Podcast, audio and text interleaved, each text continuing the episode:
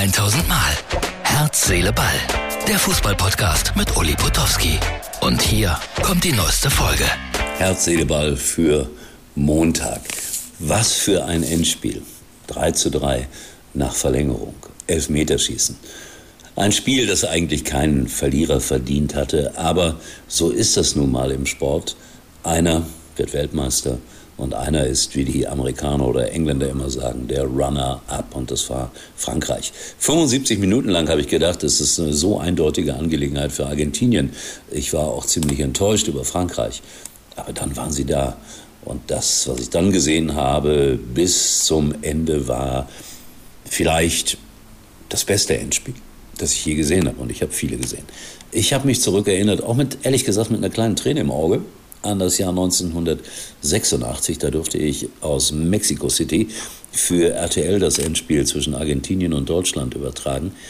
Das war ein bisschen so ähnlich. 1-0 Argentinien, 2-0 Argentinien, dann 2-1, 2-2, Völler und Rummenigge die Torschützen für Deutschland und dann ein genialer Pass von Maradona auf Burruchaga und der machte das 3 zu 2 für Argentinien.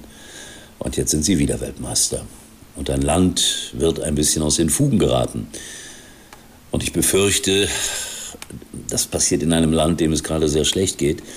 Und hoffe, so muss ich es formulieren, dass sie Kraft daraus äh, irgendwie schöpfen, Selbstbewusstsein schöpfen, die Hyperinflation irgendwie in den Griff bekommen. Südamerika ein Kontinent, der schon immer ein bisschen anders war. Und ich habe gehört, dass äh, manche Leute irgendwas verkauft haben, damit sie nach Katar vier, äh, fliegen konnten. Und 600 Euro kostete ein normales Ticket und irgendwelche Leute haben die Dinger abgefangen und haben sie für 4000 verkauft. Und das ist dann wieder die böse Seite des Fußballs, finde ich. Aber insgesamt war es eine Werbung.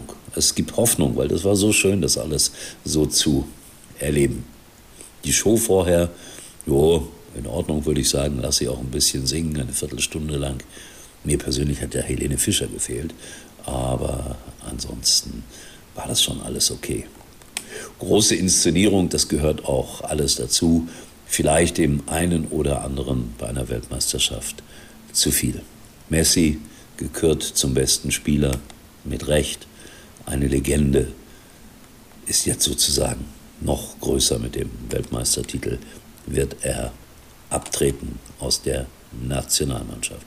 Mbappé auch mit einem großen Spiel hat lange gedauert, bis dass er in die Begegnung kam. Wie habe ich geschaut? So, vom Sofa aus und habe mich dann auch gefreut. Hier ist das kleine Foto. Esther Settlerczyk hat moderiert und Tom Bartels hat kommentiert.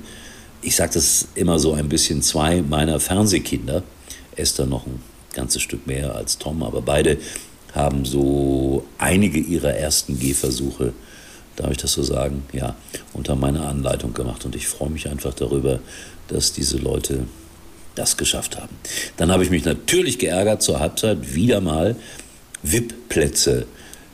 Die waren 10, 12, 13 Minuten lang leer in der zweiten Halbzeit, weil die Leute natürlich irgendwas äh, Cooles essen wollten. Ich weiß nicht, was es da gab. Austern vielleicht. Ich weiß es nicht. Irgendwie, irgendwo, irgendwann werden wir es erfahren. Und jetzt wollen wir aber diesen Weltmeistertitel für Argentinien auch richtig einordnen, weil es ist ja immer wirklich lustig zum Teil, was die Leute bei Twitter schreiben. Und Kevin Großkreuz hat genauso viele WM-Titel wie Lionel Messi, aber Messi war nie deutscher Meister. Fand ich sehr lustig. Es ist natürlich einfach nur Unfug, aber lustig war's. Freunde, ich habe es genossen heute. Das war wirklich ein großartiges Spiel. Alles drin, was Fußball so interessant macht.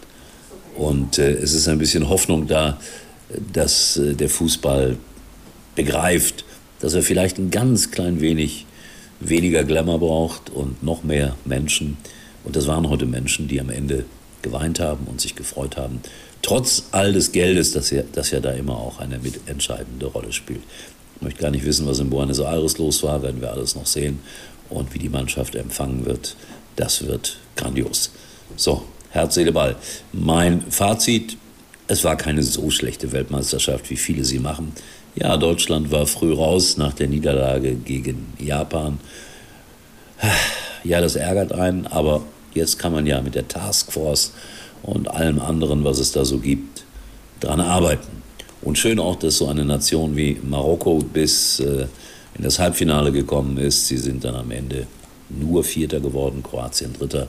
Aber es war ein großer Erfolg für den afrikanischen Kontinent. So, das war's für heute. Viel mehr will ich nicht sagen, weil ich stehe noch so ein bisschen unter der Emotion. Großartiges Spiel, euch allen eine schöne Fußballwoche.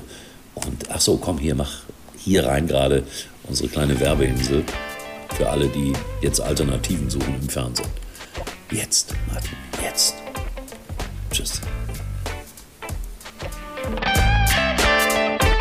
War's für heute und Uli denkt schon jetzt am Morgen. Herz, Seele, Ball. Täglich neu. Im Januar heißt es wieder Robert! Äh, Jet Set, Baby. Wahnsinn! Mega! Mega! Nein, nicht schleimen jetzt, nicht schleimen, nein. Die neuen Folgen, die Geissens, eine schrecklich glamouröse Familie. Ab 2. Januar, 20.15 Uhr.